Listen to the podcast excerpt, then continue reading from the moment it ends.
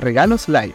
Cuando un creador de contenido tiene habilitada la opción de transmitir live, se abre un mundo de posibilidades para crear contenido en vivo. Pero sobre todo, accede al privilegio de poder monetizar, recibiendo regalos de su audiencia como muestras de afecto y reconocimiento a su transmisión live en TikTok. En los módulos anteriores explicábamos el modelo de negocio de TikTok al crear su propia moneda Coin y la proporción basándonos en el costo de recarga y diamantes que recibe el creador de contenido.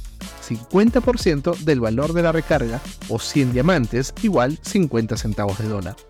También hemos revisado las políticas sobre los regalos, donde aprendimos que para TikTok es importante que el creador de contenido entienda que los regalos son una recompensa de su comunidad en reconocimiento al contenido y no debe ser tomado como un canje de servicios o dar pie a acciones que puedan ser denigrantes para el creador con el fin de condicionar los regalos a acciones. ¿Qué representan los regalos? Los regalos funcionan mediante estímulos para provocar ciertas emociones, tanto al usuario que envía como al que lo recibe. TikTok se dio cuenta de que los regalos son la representación de objetos culturales o animaciones temáticas que buscan representar un sentimiento. Para esto, vamos a ser muy claros. TikTok no inventó esto. Existe hace muchos años aplicaciones que bajo el mismo concepto con el cual ha sido desarrollada, las máquinas tragamonedas buscaban mediante luces, sonidos y demás estímulos incentivar el envío de regalos digitales.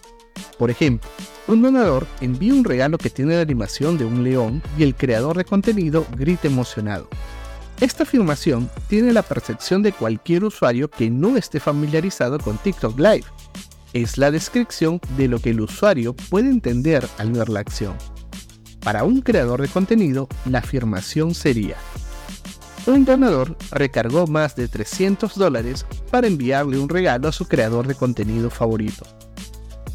Ahora llegó el turno de analizar todo lo que involucró la acción realizada, teniendo así la siguiente afirmación un usuario se vio motivado a comprar la moneda de la aplicación con el objetivo de enviar un regalo digital que ha sido diseñado con una animación de un león, el rey de la selva. Un regalo virtual que otorga a la persona que lo envió estatus y una sensación de poder. Un regalo que tiene una animación más impresionante que el resto de los regalos, además de sonido, y una duración mayor al común ocupando así más espacio en la pantalla, dejándonos en claro que es algo espectacular. El creador de contenido se sorprende al recibir un regalo de esa magnitud y se sorprende no solo por las animaciones que produce, sino también por el valor monetario que acaba de ganar. Es así que los regalos son elegidos por los usuarios para distintas ocasiones, TikTok tiene un regalo que puede representar sentimientos por las animaciones y es así que el mejor momento para enviar un regalo a un creador de contenido será en competencia. Las batallas y sus estímulos. Aquí tenemos el momento donde la emoción le puede ganar a la razón y donde ciertos elementos dan pie a una competencia por demostrar quiénes tienen más poder. Son las batallas el mejor momento para enviar regalos. Las batallas han sido diseñadas para promover la monetización de un creador de contenido, es un versus virtual donde la identificación con un bando, un sentimiento o la simple razón de no querer ver perder a tu creador de contenido favorito puede desencadenar en la suma de emociones y sentimientos que acompañados de animaciones nos dan ese sentido de anhelar una victoria. Los niveles y regalos se han creado para competir.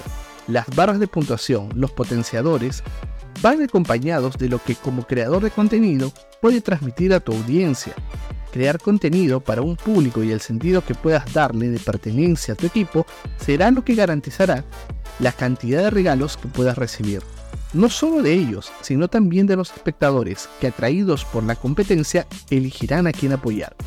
No solo se trata de crear contenido, para monetizar debes crear una comunidad.